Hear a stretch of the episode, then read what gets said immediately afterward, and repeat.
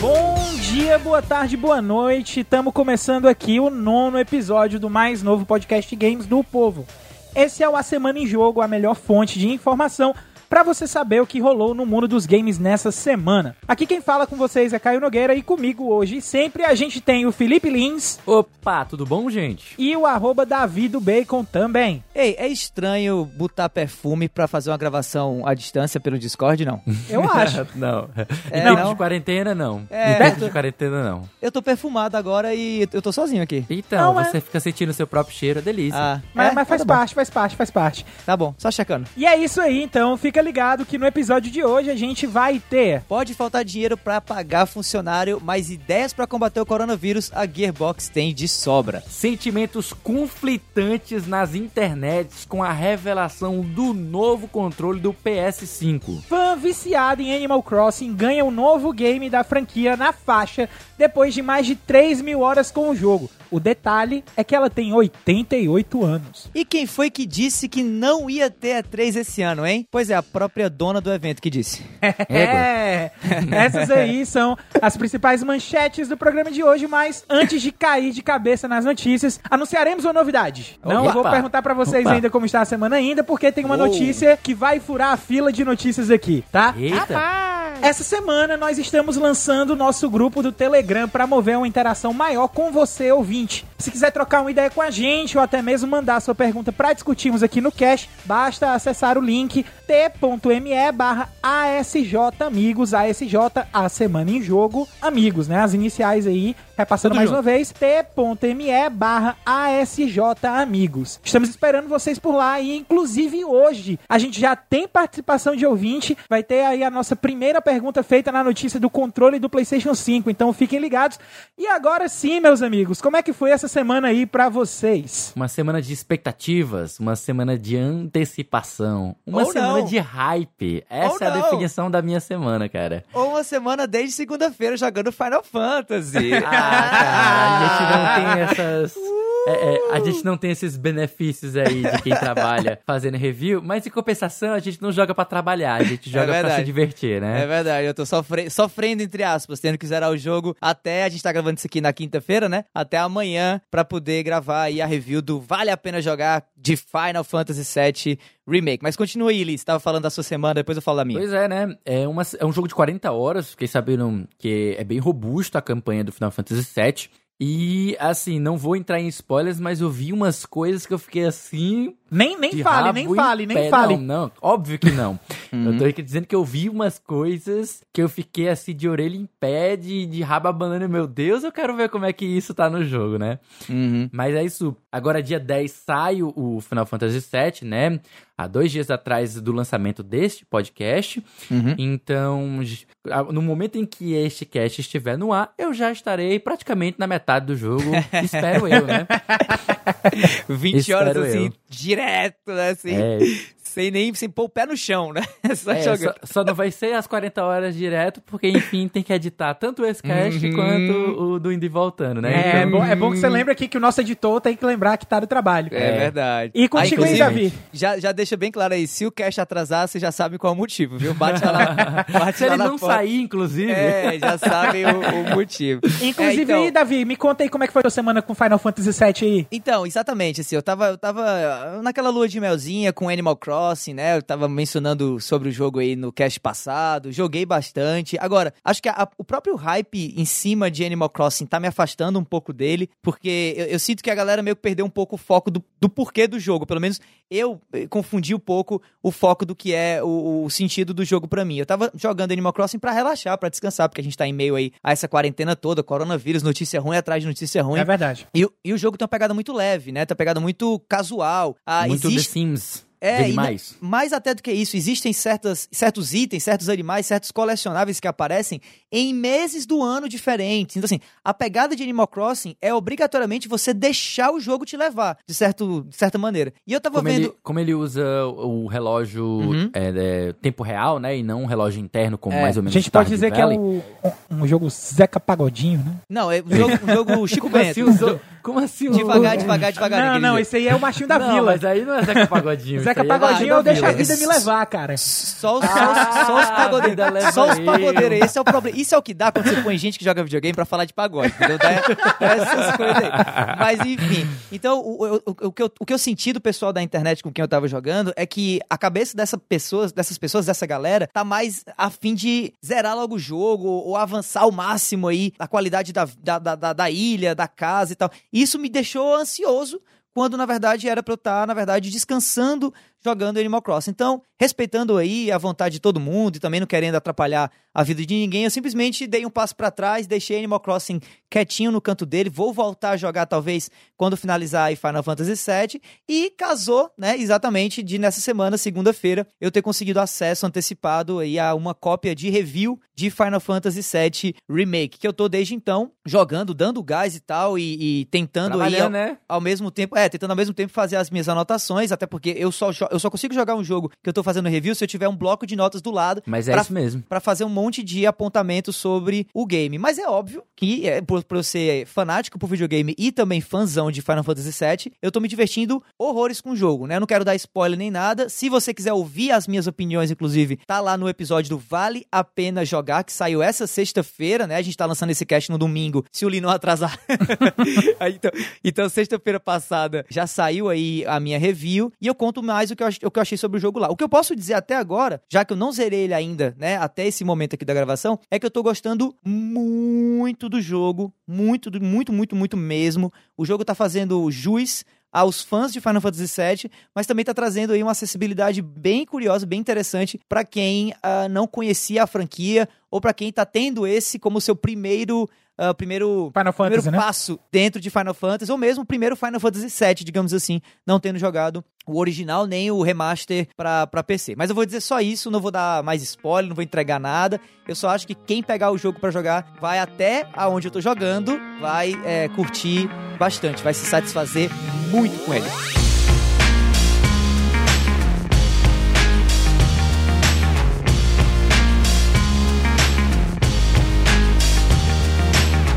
Começando agora o nosso primeiro bloco de notícias da semana, a gente vai falar aqui sobre Façam Ciência em Borderlands 3. Notícia do João Pinto do blog português WASD.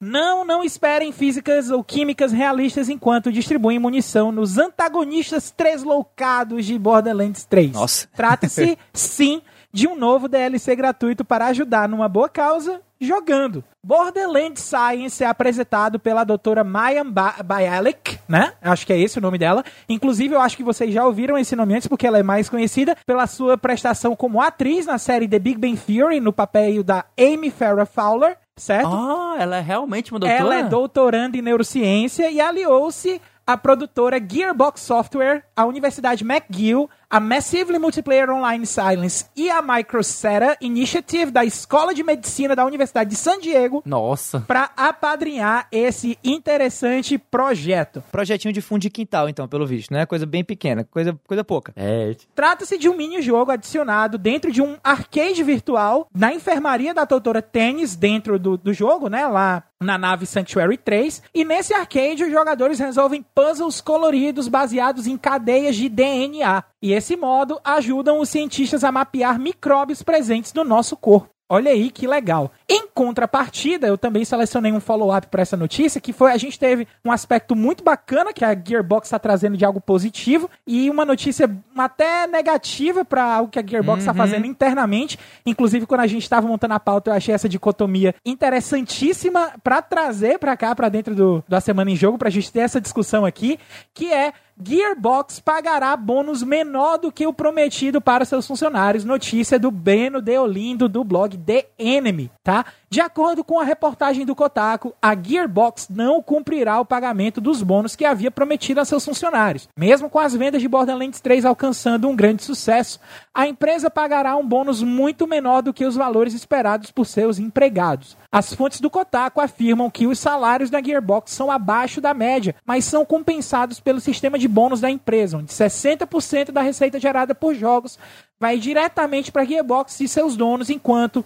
os 40% restantes são divididos entre os funcionários. Infelizmente, em reunião extraordinária com o CEO Randy Pitchford, os empregados descobriram que o bônus seria muito menor do que o esperado, e a justificativa é o custo para produzir o game e seus conteúdos adicionais, que superou os 200 milhões de dólares. Bom, gente, aqui agora a gente tem essas duas notícias, algo super legal que a Gearbox está fazendo e algo extremamente negativo que foi feito para dentro da Gearbox. Eu queria que vocês comentassem aí como é essa relação de amor e ódio ou de ódio e ódio aí que vocês têm por essa empresa. Cara, eu vou ser bem sincero que eu não tenho ódio da empresa, né? A empresa ela é composta pelos donos e pelos seus funcionários, então não dá para você odiar todo mundo por igual. É o que eu acho. Mas eu tenho uma relação de ódio e ódio com o Randy Pitchford. Não é a primeira vez que ele faz uma malaquice, que ele faz mutreta.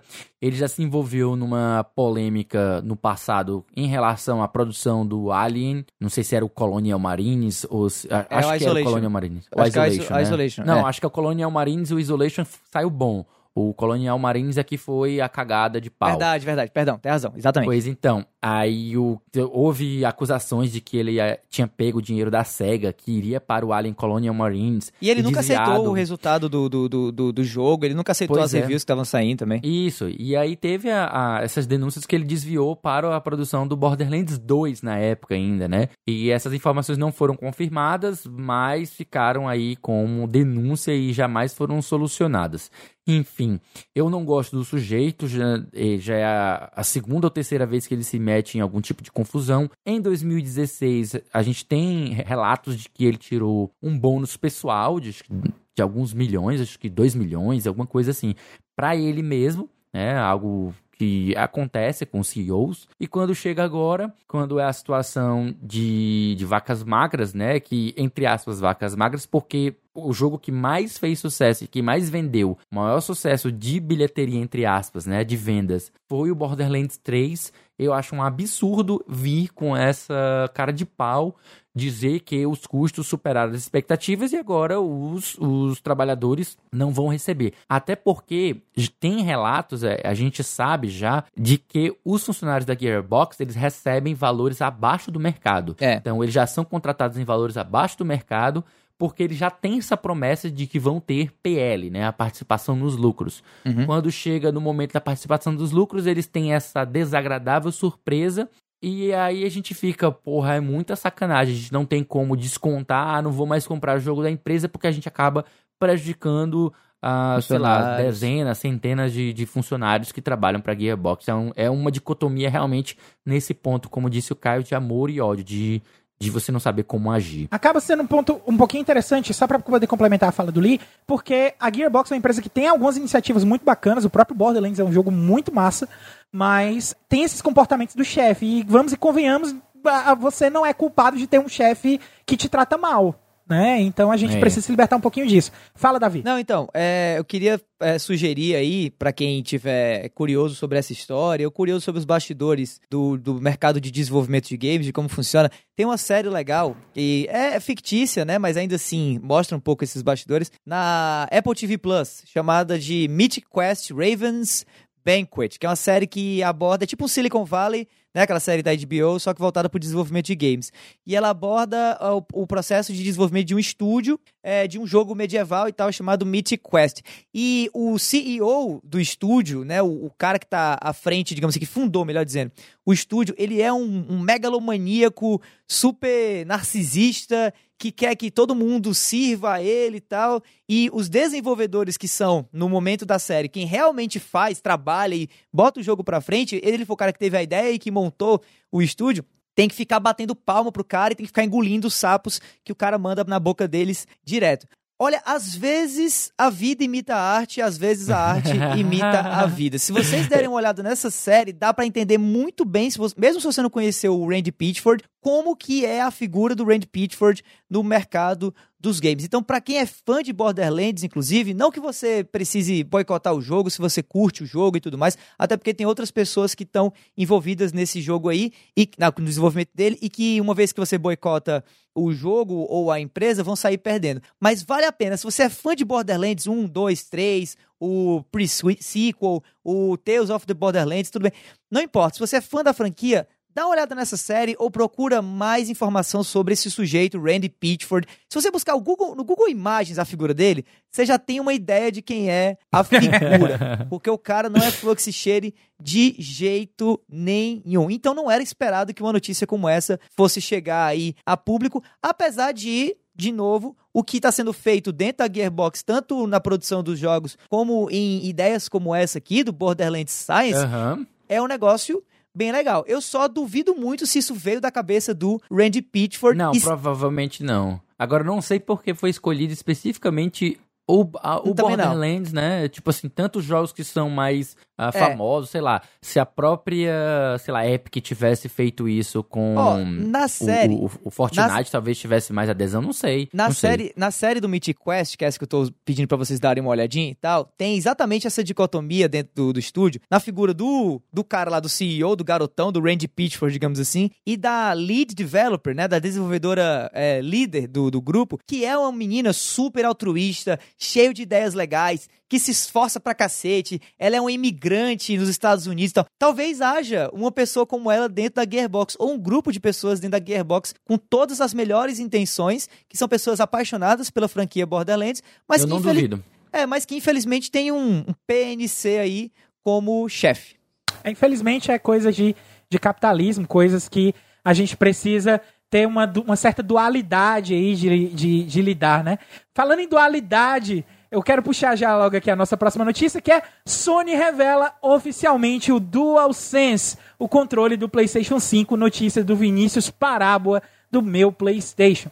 A Sony soltou uma grande novidade no final da tarde dessa terça-feira 7. A empresa japonesa revelou oficialmente o DualSense, controle do PlayStation 5. O modelo será predominantemente branco com analógicos e gatilhos pretos. O DualSense não terá fios e terá recursos como compatibilidade Tempest 3D Audio Tech, feedback áptico, gatilhos adaptáveis nos botões L2 e R2, um desenho mais encorpado e não terá botão share tradicional, mas o botão Create. A empresa explica que decidiu manter intacto aquilo que os jogadores mais gostavam no DualShock 4, adicionar outras funcionalidades e refinar o design. O resultado que estamos conhecendo hoje é fruto de conversas com desenvolvedores e jogadores. A ideia é inovar mantendo a essência. O que promete fazer a diferença no momento do gameplay, claro, é o feedback áptico, que deve oferecer sensações bem mais profundas no momento de dirigir uma, um carro em câmera lenta ou quando atirar flechas, tudo vai ser sentido, entre aspas,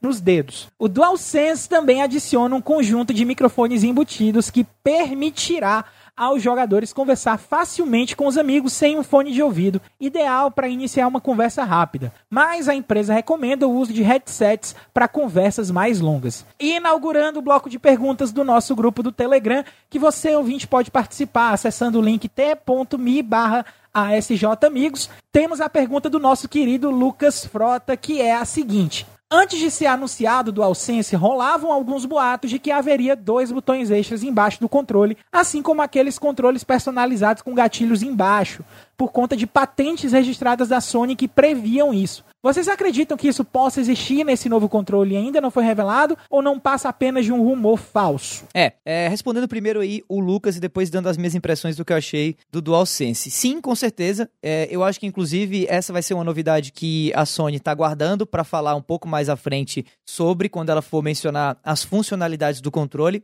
A própria é, funcionalidade do touchpad, o para que serve o tal do botão de criação, né, o create, que substitui o share. Tem muito a ser falado ainda sobre esse controle, e eu acho que uma das coisas que a Sony vai mencionar é exatamente esses, como é que fala o nome disso? Esses pedals, né? Esses, trigger? É, não, não, são os pedais, os pedais que tem embaixo, atrás. Eles chamam de pedals. É uns grip, é, é uns grip, é uns grip pedal, é um, o, é, o, trigger. É, são os botões que estão na parte de trás onde você segura o controle, né? É, eu não sei bem o nome técnico, que muito provavelmente vão estar sendo revelados, já que nenhuma foto do DualSense mostra o controle por é, trás, né? Assim, mostra as costas do controle. Então eu acredito, Lucas, que a gente vai ter essa novidade chegando aí logo, logo, tá? Inclusive agradeço aí a sua participação, meu caríssimo ouvinte. Agora dando as minhas impressões sobre o DualSense. Cara, assim, é, eu acho que visualmente falando, o controle ainda não me convenceu. E eu lembro muito bem de uma experiência recente que eu tive com isso, quando eu segurei nas minhas mãos o Nintendo Switch Lite.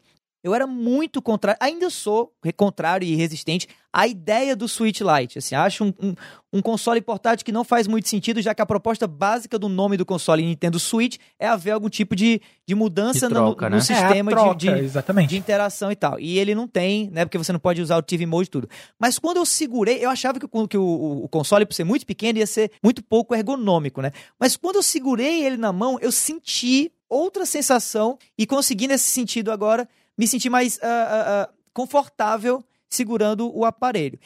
Ao bater o olho no DualSense, eu não me convenço que esse vai ser um controle bom de segurar, sabe? A impressão que eu tenho, eu tô, eu tô inclusive segurando agora um controle de Xbox, e a impressão que me dá num controle de Xbox quando eu seguro é que ele é liso demais. Mesmo tendo o gripzinho, a texturazinha atrás, o plástico do controle, eu acho ele liso. Minha mão sua, eu não sei. Eu gosto muito mais do grip, é, eu gosto muito mais do grip do controle do PlayStation 4, do DualShock 4, que para mim tem uma ergonomia melhor. Apesar de saber que esses controles mais rechonchudinhos, eles são feitos exatamente por questões ergonômicas para caber melhor na mão das pessoas. Acho que é uma questão mais ergonômica minha, pessoal, tá? Batendo o olho, eu não achei o controle muito legal. Mas, mas, eu fico muito feliz da gente estar tá, é, chegando num momento agora em que a Sony não olha mais para evolução do DualShock. Eu senti pela primeira vez, desde o DualShock lá atrás, eu acho, desde a colocação dos analógicos no primeiro DualShock do, do PlayStation 1, que virou de fato o DualShock, porque antes era só controle do PlayStation, né, o nome do,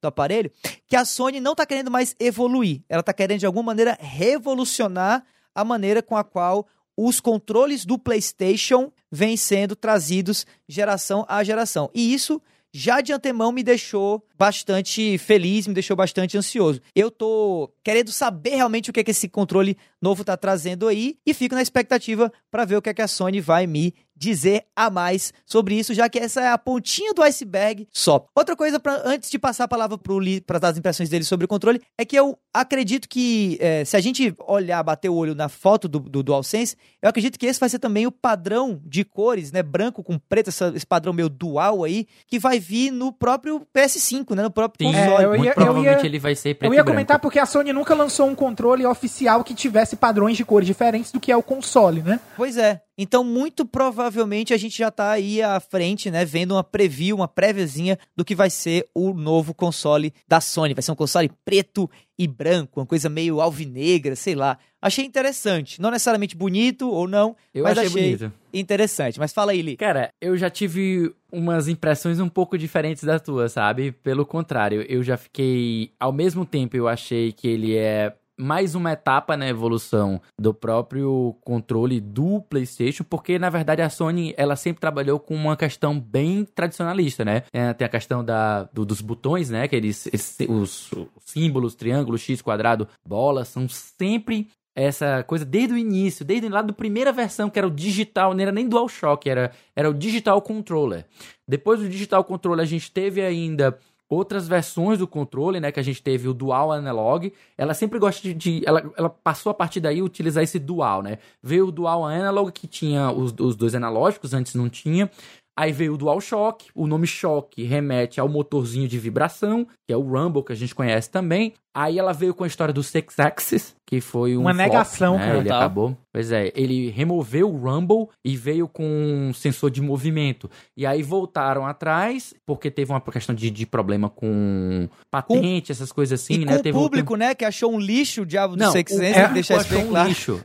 Mas ficou sem problema. o Rumble. mas ele ficou sem o Rumble por conta de um problema judicial de patente. Foi, foi uma, uma treta dessa. E aí a gente veio voltar ao DS3, né? O maravilhoso DS3, que aí foi novamente uma evolução do DualShock. O DualShock 4, ele veio trazer a- a- o touchpad, veio a light bar, né? E também o share button, que foi agora a gente tá tendo a, a troca dele. E eu vejo no DualSense uma evolução desse. Ele é como se fosse o next level do DualShock. Ele não é só um DualShock. Ele é o DualShock como se você tivesse uma, uma unidade num jogo de, de RPG e você fizesse a promoção dela, ela, ela passa pra categoria de cima. É como se fosse isso, sabe? Porque o que acontece? O, o controle, a essa parte aqui, eu realmente eu tive que quase bater um papo com o Mike Cerny. eu fui consultar algumas coisas, alguns diagramas, alguns esquemas de engenharia elétrica para saber como é que funciona essa parte. O que, que significa a palavra áptico? Que a gente tá vendo que é o grande, a palavra de ordem, né? O, o grande buzzword que tá sa- surgindo aí. O áptico, ele é todas as evoluções que a gente tem em controle para dar sensação tátil. E quando você tá com- mexendo com o controle, ele tem esse, essa, esse feedback tátil. Então o que, que a gente tem? O Rumble, já de nascença, já é um tipo de feedback háptico. Né? Só que o que a gente vai ter agora? A gente vai ter uma, umas nuances maiores. A Nintendo já fez isso anteriormente, né? Não quero dizer que a Sony tá de novo copiando a Nintendo, porque, enfim, é, é meio que um padrão de que nessa indústria tudo que é bom se copia, né? Tudo se, se reproduz. Olha aí a, o Xbox trazendo o botão share dedicado também, que é uma, uma novidade que a gente vai ter agora. Mas o que, que a gente vai ter de grande novidade agora no DualSense? A gente vai ter os gatilhos adaptivos, que é como o Caio falou, você vai sentir diferente a resistência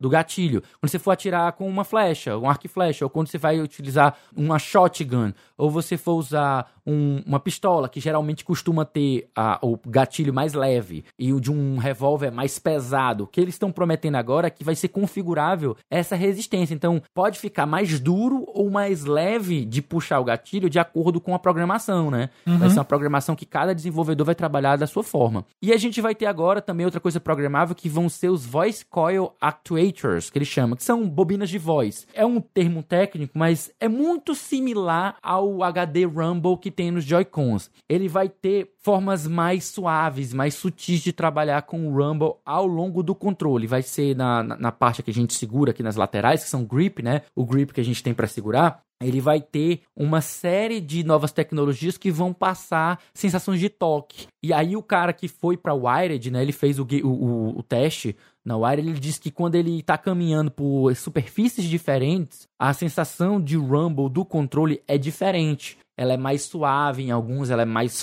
forte em outros, mais tão, tão sutil em alguns momentos que dá uma sensação diferente. Algo bem próximo do que a gente tem do HD Rumble aí do Joy-Con, que ele, você sente quando você parece que você tá é, balançando o controle como se tivessem pedras de gelo, Aham. sabe? É uma coisa bem sutil mesmo, né? Sim, sim. E eu, eu tô empolgado, por isso que, nesse sentido, eu não sinto que ele é uma revolução, mas realmente mesmo uma evolução, porque ele traz a tradição da, da Sony, né? Os botões, os face buttons, os mesmo número de botões. Você não vai ter os hair triggers já na- anunciados, que eram aquelas coisas de trás que o, o Davi fez a menção, que eles parecem como se fosse um cabelo, né? Como se fosse um dread. Sim. Aí por isso eles têm esse nomezinho, que são os, os hair triggers, são mais fininhos. Mas a gente não teve a, a- como o Lucas perguntou, a gente não teve a confirmação, então é rumor, né? Se vai ter opcional ou não, a gente ainda não sabe. Mas eu esperaria que tivesse, é uma coisa extra. Tu Tem no Xbox Elite Controller, poderia ter também opcional pra gente ter aí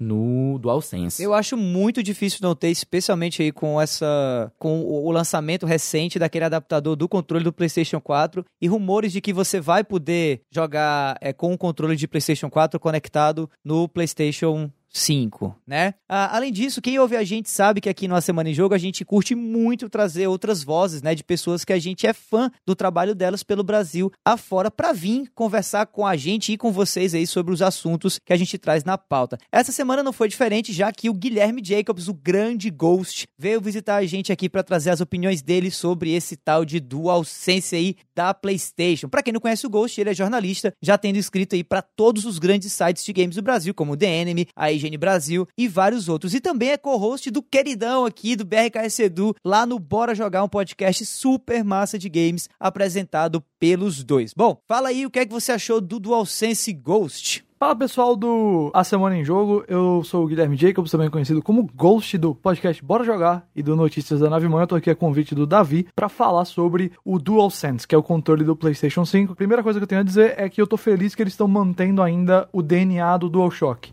que eu acho que não seria sábio para a Sony mudar agora. Então eu gosto de ter basicamente o mesmo layout de botões, o quadrado, triângulo, bola e X ainda presentes, os analógicos na posição que eles estão. Isso não porque eu acho que os analógicos da posição, por exemplo, lá do Xbox One, ou dos outros consoles de Xbox, na verdade, né, são ruins. É, eu acho que é tranquilo também, é questão de costume, mas eu na minha preferência pessoal, é pelo DualShock, pelos dois, dois analógicos ali na mesma linha, né, na mesma altura mas isso é pura preferência se você acostumar com qualquer um dos dois. Ambos funcionam bem, mas enfim, eu gosto que a Sony não esteja jogando fora o DNA do DualShock, especificamente do DualShock 4, porque ele claramente é o melhor até agora do PlayStation, então eles não deviam jogar isso fora de forma alguma, né? Tô interessado para ver o que esse botão Create pode fazer, não, não tá claro ainda, né? Como ele vai evoluir a ideia do Share, mas o Share foi muito importante pro PlayStation 4, pro sucesso do PlayStation 4, para manter o console mais presente, né? Aquele hashtag PS4 Share aí na internet é bem presente. E eu quero ver ver como o Create vai avançar isso. Quanto à falta da barra de luz, né, eu achei na verdade bem melhor assim. Eu acho que vai incomodar menos, vai, iluminar menos, talvez gaste menos bateria. E a única coisa que me preocupa mesmo é a ausência das cores ali nos botões, né? No quadrado, triângulo, bola e X. Mas eu acho que é tão comum na cabeça da gente ali as cores e o, a posição que se o jogo que a gente está jogando ainda utilizar as cores, a gente vai conseguir associar mais rápido, porque pelo que o pessoal fala, a gente associa mais rápido a cor do que a, a forma, né? Mas eu acho que se aparecer um botão ali com um quadrado rosinha, eu não vou nem olhar pro controle, a gente não joga olhando pro controle, né? Então acho que se a gente mantiver nos jogos a linguagem das cores, não deve dar muito problema não. E aí, por fim, é, eu queria dizer que eu tô feliz aí com a adição dessas novidades como feedback áptico, especialmente os gatilhos melhores, né? Eu não lembro agora qual é a palavra, que é gatilho adaptável. São coisas que controles como o Elite do Xbox tem, que são coisas muito boas, coisas que ajudam você na imersão do jogo, ajudam você a, a entender o que o jogo tá comunicando. Então, isso para mim é ótimo. E no mais, eu gostei de ter duas cores também, só pra ser diferente. Eu sei que isso aí é puramente estética, vão ter mil versões desse controle, vão ter versões pretas, versões só brancas, versões coloridas, versões temáticas.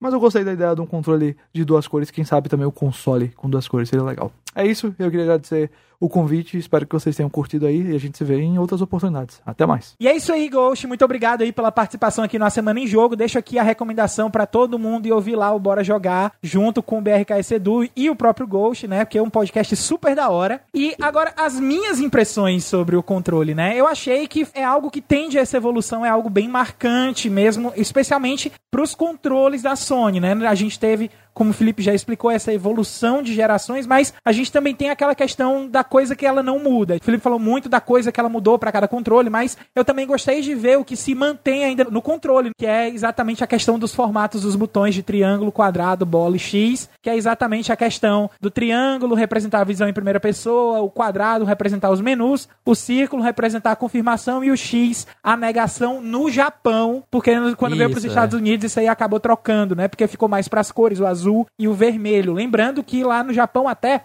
trazendo um pouquinho dessa questão da dicotomia de, de dual, é, toda essa dualidade que a gente tem trabalhado no controle, no, é, nesse tipo de coisa, as cores reversas no Japão, a cor aqui, para nossa cultura, o contrário do branco é o preto. E no Japão, o contrário do branco é o vermelho. Então, até tem essa dicotomia que eles precisaram adaptar dentro do console, se o console realmente for ter essas cores, o que eu acho muito provável também, aí, complementando a fala do Davi, que vai ter é exatamente essa questão dessa dicotomia de cores, né? Mas, enfim, eu tô muito empolgado pelo controle, eu tô esperando que ele tenha esses gatilhos traseiros, né? E eu acho que vai ficar bem bacana a respeito disso aí também. dando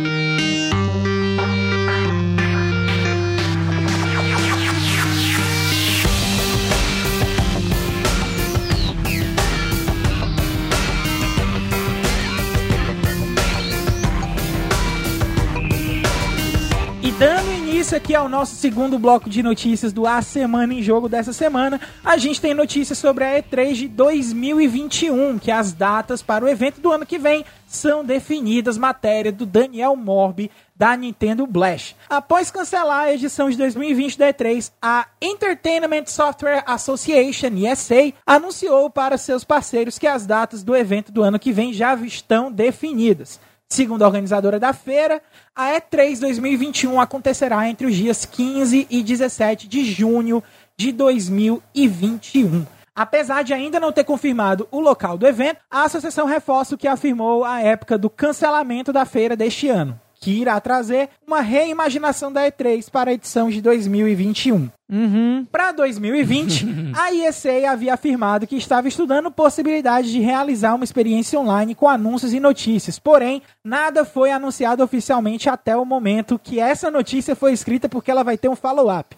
Paralelamente a isso, a IGN divulgou a transmissão do Summer of Gaming, evento digital que acontecerá em junho e incluirá apresentações de empresas como 2K, Square Enix, Sega, Bandai Namco, Devolver Digital e THQ Nordic. E o follow-up e o follow-up que eu prometi para essa notícia, representante da ESA afirma que E3 2020 não terá evento online em junho. Matéria do Felipe Lima, da Switch Brasil. Com o cancelamento da E3 2020 por conta da pandemia global de Covid-19, a ESA começou a trabalhar com a possibilidade de realizar um evento digital para suprir a ausência do físico com anúncios realizados por editoras parceiras da companhia. Ao site PC Gamer, um representante da companhia, além de não confirmar as datas para a feira em 2021, também informou que não haverá mais um evento digital previamente anunciado pela ISA em junho.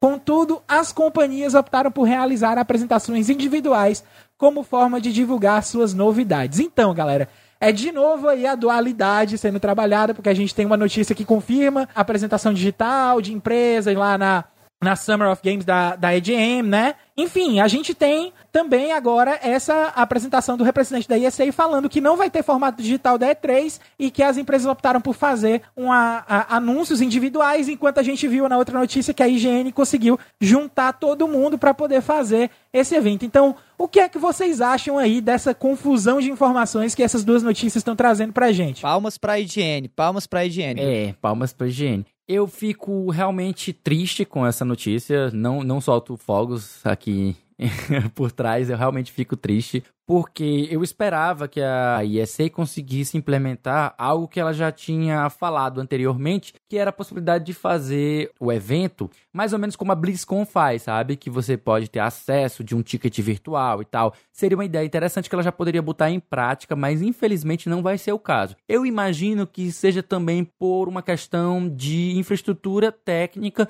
que ela não vai ter condições de montar e ter bastidores, porque isso inevitavelmente, aí lembrando aí da a gente estava falando de lives, né? Tem a, a live aí que deu muito o que falar do cantor sertanejo aí que acabou juntando muita gente e uma aglomeração que não deveria estar acontecendo, né? E aí nós temos a mesma coisa que pode acontecer lá nos Estados Unidos, né? Por conta de um evento digital, promoveria inevitavelmente uma aglomeração das pessoas que estariam ajudando, auxiliando, trabalhando nos bastidores. Então acaba que essa decisão pode ter muito a ver com essa questão do coronavírus ainda impedindo as pessoas de até mesmo ter essa questão da infraestrutura digital. Eu realmente gostaria de ter algo nesse sentido. Se vocês lembrarem da, da- lá desde os primeiros episódios do nosso podcast que a gente estava comentando ainda os rumores do cancelamento da E3, a gente entrou em- no assunto. Eu falei que a gente fez um cash potion no ano passado quando houve o anúncio que a E3 iria modificar os seus formatos, e lá nesse cache a gente ainda tem muita coisa que está atual lá, eu recomendo ainda ouvir. A gente fala sobre o anúncio de que eles estavam trabalhando uma questão de streaming, de poder jogar por streams as demos, que era algo que eu já esperava, né, que a gente pudesse ter esse ano, mas inevitavelmente nós não teremos, provavelmente só ano que vem. Eu espero mesmo que a gente consiga, cada empresa, ter uma forma de comunicar o que eles iriam comunicar na E3 para que a gente não fique sem grandes novidades esse ano na época da E3. Obviamente, acho que elas vão inevitavelmente em outras épocas ou em qualquer momento lançar informações para a gente saber, mesmo que seja de forma descentralizada, mas é, era bom ter tudo numa época só, sabe? Uhum. Eu gosto disso. Uhum. Cara, eu acho assim, apesar de que muita gente pensa, não é fácil organizar um evento digital. Especialmente quando você é uma empresa que não é dona das propriedades intelectuais, das marcas que vão estar sendo apresentadas. E mais ainda quando você é uma empresa que tem um, digamos assim, um, um, um, registro, atitudes não muito legais assim no mercado, como é a própria ESA, ou a ESA, né? Que é a Entertainment Software Association. O, eu tava dando uma olhada assim no, no Reddit e no Resetera sobre por que disso está acontecendo, quais seriam as motivações por trás do cancelamento desse evento digital da E3, que logo em seguida foi seguido pelo anúncio do evento da IGN, né? Que é um site de jogos que vai estar tá trazendo algo parecido com o que seria esse esse evento digital da E3 e muita gente estava comentando que nos bastidores, rumores, a SA estava indo atrás de cobrar as empresas para aparecer nesse evento. Ou seja, as empresas iam ter que ter todo o trabalho de criar trailers e, e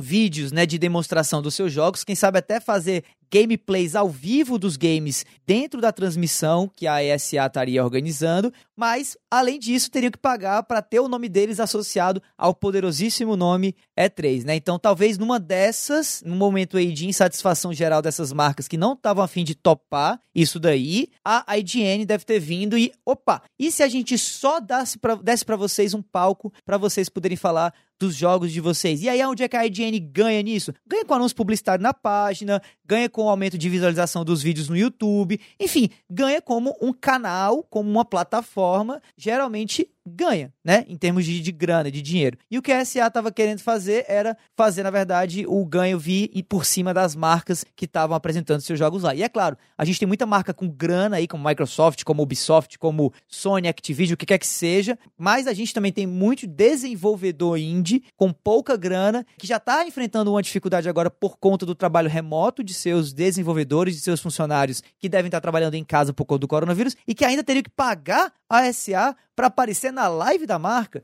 Então, assim, alto lá, né? Então, quando eu vejo uma notícia como essa de 2021, seja o anúncio, né, como sendo o anúncio da próxima E3, eu já fico sentindo que é uma, um jogar de toalha da SA, tipo, mano, não dá pra gente fazer nada esse ano, não, esse ano tá perdido, vamos já é, fincar nossa bandeira pro ano que vem, mas olha, eu, Davi, fazendo já minhas predições nostradâmicas aqui, eu acho muito difícil da gente ter uma E3 2021. Por mais que isso me doa, mesmo presencialmente, por mais que isso me doa, porque eu já fui para E3, eu acho a E3 o maior evento maior evento que eu já participei em toda a minha vida, acho a coisa mais incrível do mundo, mas do jeito que ele está sendo gerenciado, não tá dando. E palmas para a IGN, que quem sabe aí vai estar tá tomando o lugar da E3 nesse meio do ano, trazendo eventos que agora estão sendo feitos digitalmente, mas quem sabe possam estar sendo feitos presencialmente. Lembrando que a IGN tem escritório em Los Angeles, onde a E3 acontece, tem escritório em São Francisco, na Califórnia, o estado onde a E3 acontece, então tem total condição de, quem sabe, pegar esse manto aí que a E3 está jogando no chão com esse ano, não tendo uma edição nenhuma do evento, nem mesmo digital. Assim, dessa situação da E3 aqui, a que eu mais estou esperando algum anúncio, porque assim, vocês já comentaram a mesma, a mesma minha opinião, mas tem um pontozinho que eu preciso marcar aqui também, que é exatamente a questão da Ubisoft. Eu acho que vocês lembram que quando houve a comunicação do cancelamento da, da E3 pela Ubisoft, a marca da Ubisoft estava junto do anúncio, junto da marca da E3. Exatamente. E o anúncio falava que elas estavam trabalhando em uma possibilidade de como é que iam fazer um evento digital. E a gente tem aí esse balde de água fria vindo pelo representante da ESA dizendo que eles não vão fazer nada. Então a Ubisoft deve fazer algum pronunciamento aí nos próximos dias para falar de como é que vem a E3 e é o que eu estou aguardando. Eu quero ver o que, como é que a Ubisoft vai sair dessa, como é que ela vai dizer e como é que ela vai se posicionar a respeito de. E também, na mesma carona aqui do Davi, nessa previsão de Nostradamus, é, também acho é possível que as empresas fiquem mal acostumadas, né, nesse ano, de fazer eventos online, elas percebam que é muito mais vantajoso e mais barato, né, mais, menos custoso elas fazerem um evento digital ao invés de ir para uma feira com uma E3 e acabe simplesmente realmente pondo fim a, ao evento por não existir mais sentido em gastar tubos de dinheiro para ter um stand lá de um evento que não vai mais compensar, Uhum. sabe? Já, já era uma reclamação deles que estava muito caro e agora eles tendo, não ter, pulando, todos sendo forçados a, a pular, fazer um, dar uma de Sony, né? Que a gente pode agora dizer Uhum. que essa manobra de, de não participar de um evento é, é dar uma de Sony, Playstator, Playstator. é fazer a né? Fazer É, a é fazer uma maravilhoso. Sony. fazer a Sônia, né? Já que todo mundo foi obrigado a fazer a Sônia, então é capaz de que no ano que vem muitos outros optem também por isso, por não ver mais a necessidade de um evento físico do porte da E3, do custo da E3, enquanto ela pode fazer um evento digital e distribuir ah, o, o, o teste dos jogos, a teste de, de novos produtos em eventos como o PAX, como o TGS, como a Gamescom, a Brasil Game Show e por aí vai. Acaba sendo uma troca que, no meu entender, pode ocasionar isso, sabe? Pode incentivá-los a ir por esse Aham. caminho. E assim, uma coisa da E3 que eu vejo que não pode mudar é exatamente essa sensação de reunião que, a- que o período da feira passa. Reunião de amigos, reunião de família. Falando em família, vovó do Animal Crossing ganha cópia de New Horizons, matéria do Bruno Ionezawa, da IGN Brasil. Em 2019, uma idosa chamada Audrey viralizou na internet por ter mais de 3.500 horas de jogo de Animal Crossing New Leaf. O vídeo tem mais de Nossa 10 Senhora. milhões de visualizações e agora a vovó do Animal Crossing, de 88 anos, adquiriu o mais recente game da franquia New Horizons para o Nintendo Switch. O designer de games Paul Hubban gravou a avó e disse que agora Audrey já emplaca mais de 4.300 horas de jogo. Após isso, ele presenteia a vovó com uma edição especial de Nintendo Switch, junto com o game Animal Crossing New Horizons. Até mesmo o embrulho foi temático da franquia. Os produtos foram adquiridos por meio de doações dos fãs de Audrey e no vídeo ela inicia a jogatina no game, que é uma das sensações do momento. Audrey customiza a própria personagem e promete que novos vídeos sobre o que ela achou do jogo serão publicados. Curiosamente, há um personagem em New Horizon chamado Aldi, o que muitos fãs especulam ser uma homenagem da Nintendo para Audrey, cujo apelido é justamente esse. Então, galera, eu queria comentar aqui a pressão que o Davi disse que estava sentindo lá no começo do cast com o que essa vovó tá fazendo aí, já acumulando 4.300 horas de jogo lá no Animal Crossing New Horizons, né? E agora que ela tá trazendo essa versão nova aí do, do, do New Horizons pra ela, que ela vai começar a fazer esses vídeos. O que é que vocês acham aí dessa vovó do Animal Crossing? Eu acho que a máxima que se nota aqui é que Animal Crossing não é jogo de criança, Aham. certo? Não é, pra, não é pra gente novinha, não, certo? É pra quem tem É. experiência no negócio aí.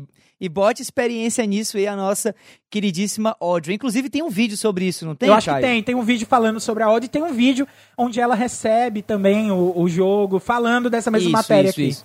A gente vai colocar nos comentários, na descrição, na verdade, dessa postagem desse cast e também nas nossas redes sociais. Dá uma olhada lá no arroba a Semana em Jogo no Twitter para você dar uma olhada no vídeo agora mesmo. Enquanto você está ouvindo, esse vídeo já deve estar sendo publicado lá no nosso Twitter. Bom, cara, eu acho fantástico isso, né? Eu, eu entrevistei ah, ano passado, em 2019, um casal, casal não, na verdade, duas senhorinhas, né, é, de mais de 70 anos as duas, que jogam até hoje um RPG online chamado Metin 2, que é um RPG Nossa. feito é, um RPG feito pelo pessoal da On Game, se eu não me engano, se eu tiver errado, desculpa aí, pessoal da On Game, e que traz uma, uma dinâmica dessas de MMORPG tradicionais, né, que nem Black Desert, tá, tá, tá.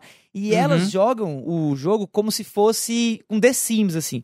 Elas têm vários personagens, não só um. Cada personagem que elas têm representa uma emoção que elas estão sentindo naquele dia. Então, quando elas estão sentindo aventurescas, elas colocam a ninja. Quando elas estão se sentindo mais, mais tristonhas, elas colocam um personagem que é mais, mais, mais fraquinho, mais frágil, digamos assim, e tudo mais. E elas interagem muito com o pessoal que tá na, no hub principal do jogo. Uma delas se aventura, faz as missões, sabe jogar bem o jogo como um, um gamer tradicional, digamos assim. Mas a outra fica só na, na, na, na, central, né? cidade.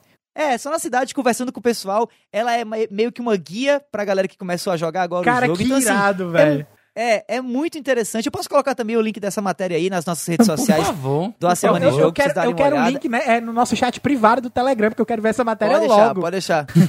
pode deixar que eu coloco. É muito legal, cara. Eu, particularmente, acho que essa notícias como essa só tendem a aumentar, né? Já que a gente vai ficando mais velho e a, a proximidade da gente com os games vai só aumentando. E é muito bacana a gente ver, especialmente agora em tempos de isolamento social, em que esses velhinhos e velhinhas, infelizmente, estão tendo que ficar muitas vezes isolados das suas famílias por conta da, do risco de contaminação, que o videogame pode ser um alento, né, para que essas pessoas possam levar a vida delas de um jeito um pouco mais, um pouco mais tranquilo, um pouco mais normal. E eu tenho certeza absoluta que a Audrey não não viciou tanto quanto a galera que tá viciando agora Animal Crossing. Ela deve estar tá jogando o Animal Crossing de uma maneira mais cadenciada, de uma maneira mais, mais tranquila. Pelo menos eu espero, até porque eu fico preocupado com, com o coração, com, com ansiedade, com hipertensão aí que um jogo desse pode causar, como tava me causando. Se tava causando em mim, né, que sou um cara na casa dos 30 e poucos, imagina aí numa senhorinha de 88 anos. Mas eu acho, cara, fantástico. Eu só espero que isso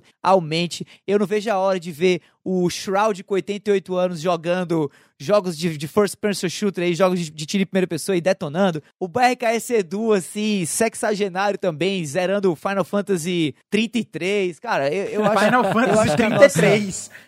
é, eu, eu acho que a nossa relação com os games ela só tende a aumentar e a gente só tende a cada vez mais envelhecer junto com essas experiências. Até porque hoje o que mais chama a atenção e o que mais importa, especialmente para essas gerações que estão vindo agora, geração Y, geração Z, não é mais a posse, né, ou o dinheiro que você tem, mas sim as experiências que você tem durante a tua vida. E jogos eletrônicos, especialmente jogos como Animal Crossing, como Final Fantasy que a gente mencionou nessa matéria, nessa edição do cast, são jogos que trazem experiências muito legais. Então, eu só espero que isso continue. E parabéns aí pela Audrey, pelo vício e pela saúde, né, de ter 88 anos aí lúcidos ainda jogando Animal Crossing. Eu realmente eu tenho dificuldade em me lembrar qual jogo na minha vida eu cheguei a fazer tantas horas jogando. Eu acho que desde que eu comecei a contar, sabe, utilizar ferramentas como Steam para poder contabilizar o tempo de jogo, eu acho que se juntando todos os meus Monster Hunter, eu acho que não devo ter isso. É. Eu acho que talvez o jogo que eu tenha mais jogado na vida tenha sido Diablo, Diablo 2.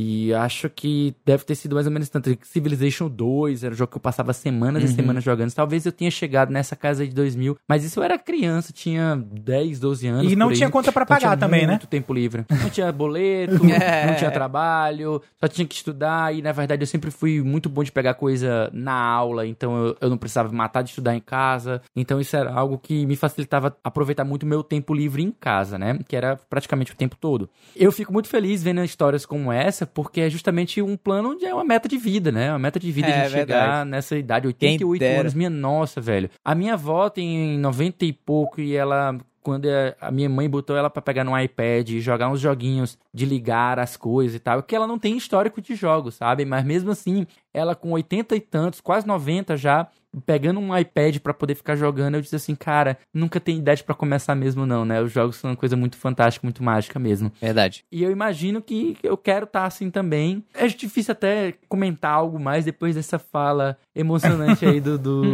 Davi, que eu não tenho, eu simplesmente não tenho muita coisa para adicionar. É isso mesmo, é vamos lá e meta de vida. Bom, galera, é, dentro da fala do Davi, ele comentou aí um jogo que é o Matching 2, que quer queira quer não, ele é um jogo aí feito pela Webzen, né? Eu dei uma pesquisada aqui, ele é um jogo da Webzen, mas ele é um jogo de 2004, ou seja, um jogo muito antigo. Mas e se eu quiser jogar novidade, galera? O que é que eu vou fazer para poder jogar novidade aqui? Como é que eu faço? Ah, se liga aí na lista com os lançamentos da semana que vem que a gente do A Semana em Jogo preparou para você. Bom,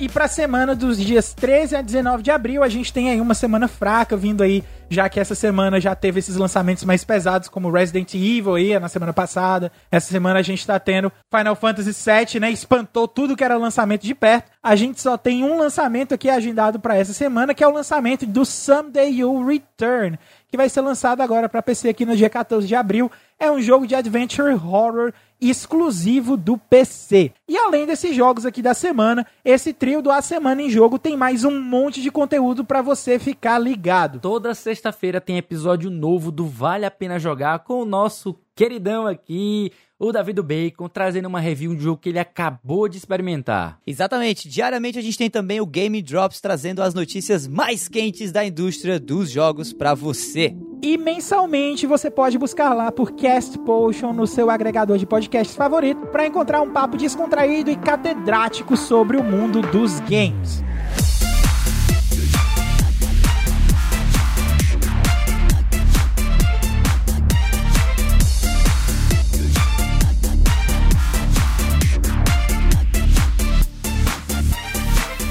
Esse foi o nono A Semana em Jogo. Se você ouviu até aqui, olha, muitíssimo obrigado. E se você gostou do episódio, assina aí o feed do Cast e fica ligado que semana que vem tem mais.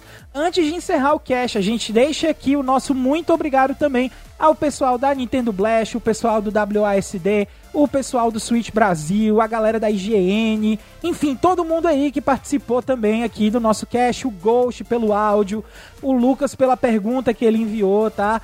E falando em pergunta, eu queria já puxar o link também para o convite do nosso grupo aqui, para quem quiser entrar no grupo do Telegram, trocar uma ideia mais direta com a equipe do A Semana em Jogo, basta acessar o link t.me barra ASJ Amigos. A gente vai estar tá esperando vocês por lá. Para finalizar, que tal seguir a gente nas nossas redes sociais? Eu tô no arroba foi o Caio. Eu tô em arroba o Felipe Li. E eu tô no arroba Davi do Bacon. No mais é isso, meu nome é Caio, a rima não tem, a gente se vê na semana que vem. Um abraço e valeu! Falou!